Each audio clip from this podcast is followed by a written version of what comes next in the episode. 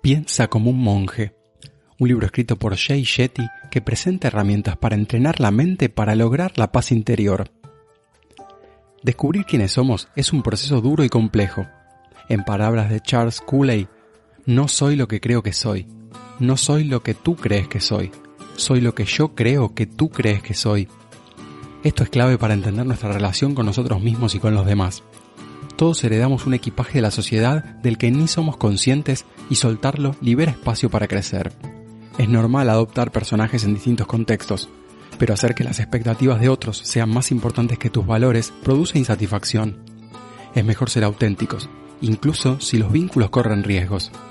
Identifica qué valores guiaron tu vida y su fuente. Decide si quieres mantenerlos o actualizarlos y observa si tus acciones los respaldan determina también si se alinean con los de quienes pasas más tiempo. Los valores más elevados son la gratitud, la caridad, la honestidad y la integridad. No es malo perseguir la felicidad, sino basarnos en lo que muestran los medios, como fama y dinero, que generan frustración y desilusión. Si algo externo impulsa tu felicidad, renuncias a su gestión.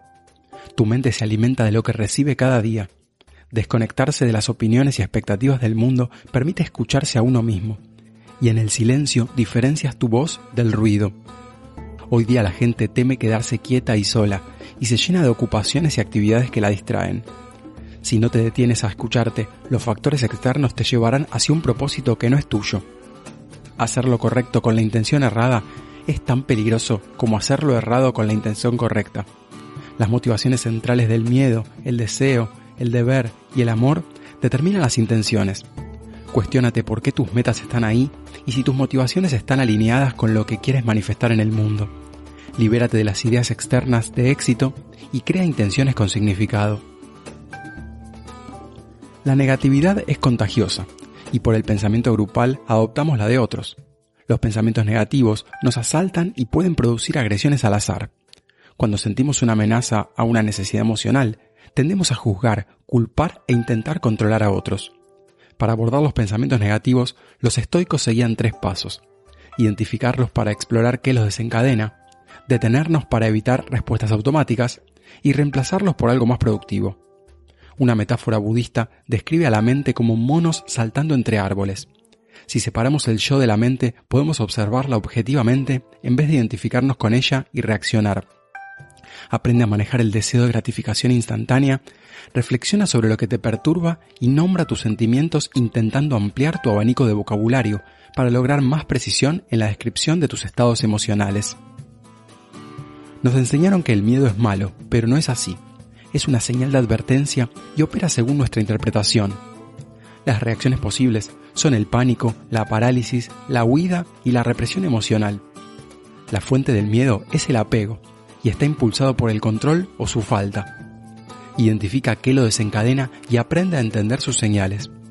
Para usarlo productivamente necesitamos reconocerlo, cuantificarlo y encontrar sus patrones para poder distanciarnos de él. El apego es querer que algo suceda de una manera particular. El desapego es cuando quieres que algo suceda de la mejor manera. El problema es que creemos saber cuál es esa manera.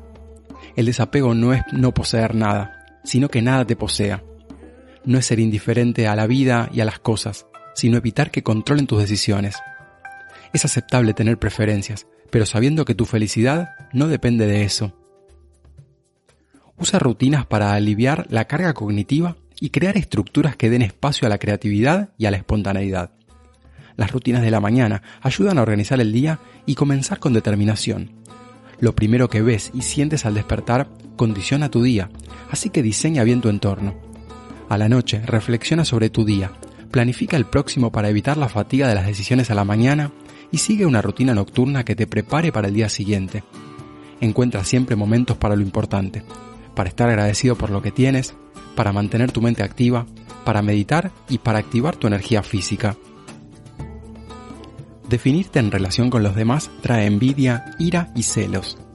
Libérate del deseo egoico de querer salvar a otros y buscarles soluciones. Rodéate de personas que contrarresten los efectos de la gente tóxica y fomenta relaciones con quienes conectes emocionalmente, más que con quienes te atraen por su apariencia, posesiones o capacidades. Al pasar tiempo con quienes te importan, considera estar presente, prestarles atención y generar intimidad. Cultiva la confianza cumpliendo tus compromisos. Ofrece feedback a tus seres queridos y muestra solidaridad ante sus desafíos o cuando sufren las consecuencias de sus malas decisiones. Sé consciente de dónde inviertes tu energía, especialmente cuando buscas pareja. Quien no se conoce no sabe lo que quiere de una relación y envía señales incorrectas atrayendo a las personas equivocadas porque no distingue entre lo que pide y lo que necesita. Cultiva la humildad comprendiendo tus fortalezas y debilidades y no confundas ego con autoestima. Los egoístas creen que lo saben todo y quieren agradar a todos. La gente con autoestima saludable aprende de todos y acepta desagradarles a algunos.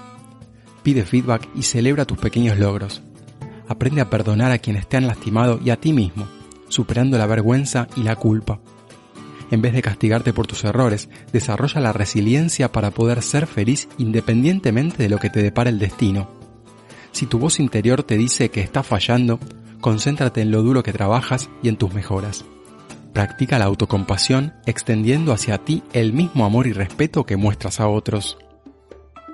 Cuídate de tu ira. La ira surge del dolor y solo el perdón la puede transformar. Si exprimes una naranja, obtienes jugo de naranja. Si presionas a alguien dolido, el dolor sale. En lugar de absorberlo o devolverlo, ayuda a disiparlo perdonando. Según la ley del karma, tus acciones volverán a ti tarde o temprano. La realización en la vida se relaciona con servir a los demás y eso no crea deudas porque es recíproco. Al dar, también te das a ti mismo. Identifica las actividades en las que tienes talento y que amas hacer y conecta tu vocación con el servicio, dirigiendo tus habilidades hacia algo útil para otros. El propósito es tu Dharma y se expresa cuando pones tu pasión al servicio del mundo.